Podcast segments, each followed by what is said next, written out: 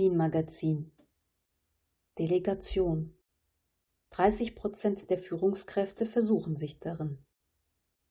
Aufgaben zu delegieren ist eine Kunst, die Führungskräfte beherrschen müssen. Sonst gelingt es ihnen nicht, das Team zu motivieren und ihre Ziele zu erreichen. Im schlimmsten Fall landen die Aufgaben wieder auf dem Schreibtisch der Führungskraft. Was Rückdelegation ist und wie Führungskräfte sie vermeiden können, erklären Birgit Arnold und Ulrich Hinsen. Die Expertinnen sind sich einig. Für das Problem der Rückdelegation ist die Führungskraft verantwortlich. In rund 80 Prozent aller Fälle verursachen Führungskräfte dieses Phänomen, sagt Ulrich Hinsen, und seine Fachkollegin Birgit Arnold bestätigt. Verantwortlich ist beim Delegieren immer derjenige, der den Auftrag zur Delegation erteilt hat. Sie betont, dass eine Aufgabe nur an motivierte Expertinnen vergeben werden sollte. Nur sie bringen die notwendigen Ressourcen, um die Aufgabe angemessen zu erfüllen, ist Arnold überzeugt. Sonst ist die Gefahr akut, dass eine Aufgabe, die an einen Mitarbeiter delegiert wurde, wieder auf dem Tisch der Führungskraft landet. Rückdelegation ist in Unternehmen ein gewaltiges Problem, aber der Reihe nach. Die Erwartungen an Führungskräfte sind sowohl groß als auch widersprüchlich. Wird die Leistungsfähigkeit von Unternehmen betrachtet, stehen sie im Mittelpunkt. Dabei sollen sie entschieden führen können, unternehmerisch denken und ihren Beitrag zum Umsatz des Unternehmens leisten.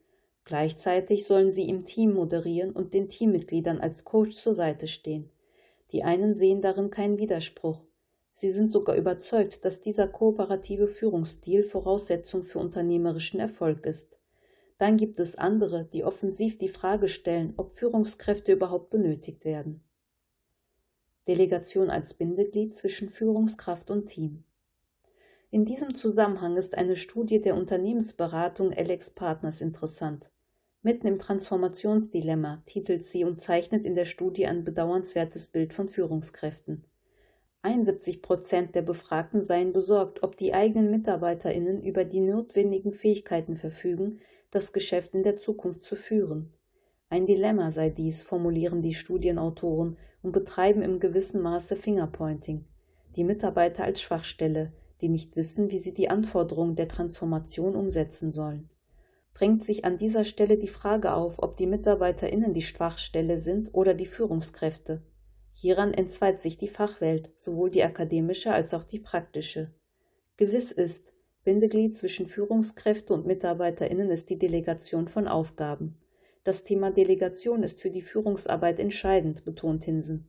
Rund 40 Prozent der Führungskräfte, mit denen ich zusammenarbeiten durfte, sind auf diesem Feld sehr konsequent.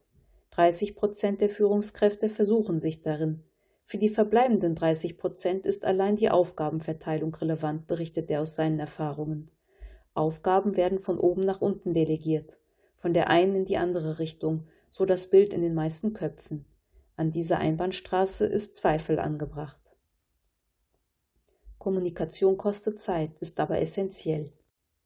Wir alle haben Kernkompetenzen, in denen wir richtig gut sind, erklärt Arnold. Weichen wir von diesen Kompetenzen ab, dauert die Ausführung von Aufgaben länger.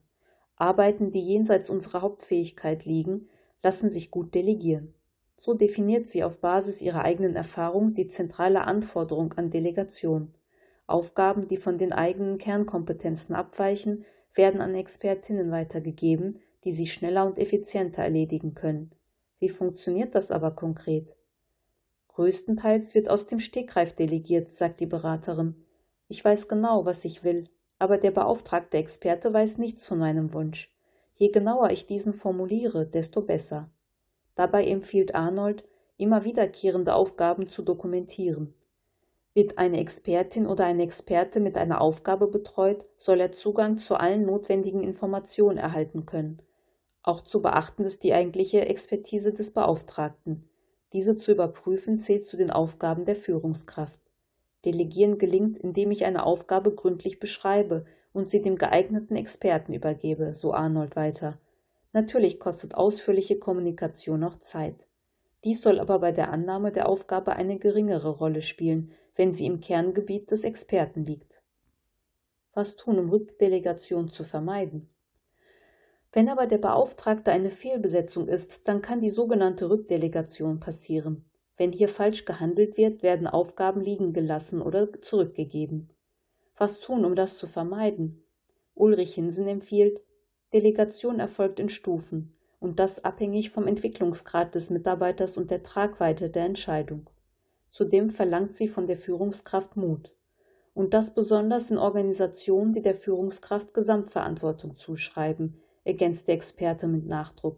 Wie sagte mein Kollege Reinhard Sprenger so treffend, Gesamtverantwortung ist organisierte Verantwortungslosigkeit.